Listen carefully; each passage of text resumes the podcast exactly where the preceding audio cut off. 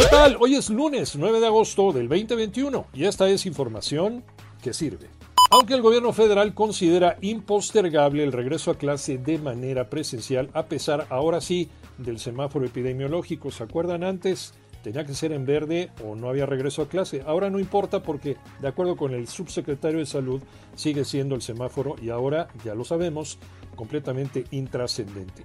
Pero ya matizó también la secretaria de Gobernación diciendo es voluntario. ¿Qué dicen los padres de familia? Muchos papás y mamás piensan lo contrario sobre el regreso de manera presencial. Lalo González. Estamos en agosto, mes del regreso a clases. De hecho, universidades como la UNAM ya lo hicieron justamente esta semana, pero preparatorias, secundarias, primarias, jardines de niños lo harán en los próximos días. Ahora bien, los padres de familia indican que no es una buena idea que los niños, que los jóvenes regresen a las aulas.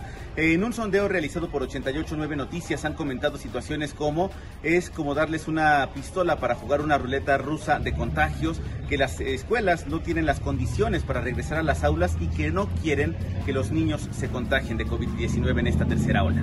La pandemia en México, las cifras las tiene Toño Morales. Hola, efectivamente, bueno, México registró 7.573 nuevos casos de COVID-19 en las últimas 24 horas, con lo cual suman ya 2.971.817 casos acumulados. Fíjate que el número de decesos registrados es de 172 y con ellos el país acumula ya 244.420 muertes en lo que va de la pandemia, esto de acuerdo con el informe técnico de la Secretaría de Salud del Gobierno Federal. Por lo tanto, la recomendación es la de siempre cuidarse, porque la pandemia aún no termina. Concluyeron los Juegos Olímpicos de verano en la Tierra del Sol Naciente en Japón y la Ciudad Luz, París, recibe la estafeta para la realización de la próxima justa deportiva. Se tocó la marsellesa en Tokio. Alex Cervantes. Así es, Iñaki. Con una ceremonia muy emotiva llegaron a su fin los Juegos Olímpicos de Tokio 2020. Sí, unos juegos muy diferentes a los que estamos acostumbrados.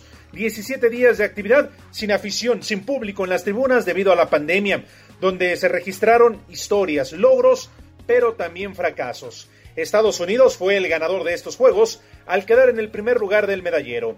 México, por cierto, en el lugar 84, al sumar tan solo cuatro medallas de bronce. Firmó su peor actuación desde Atlanta 1996, donde solo se consiguió un bronce. Ahora a dar paso a París 2024.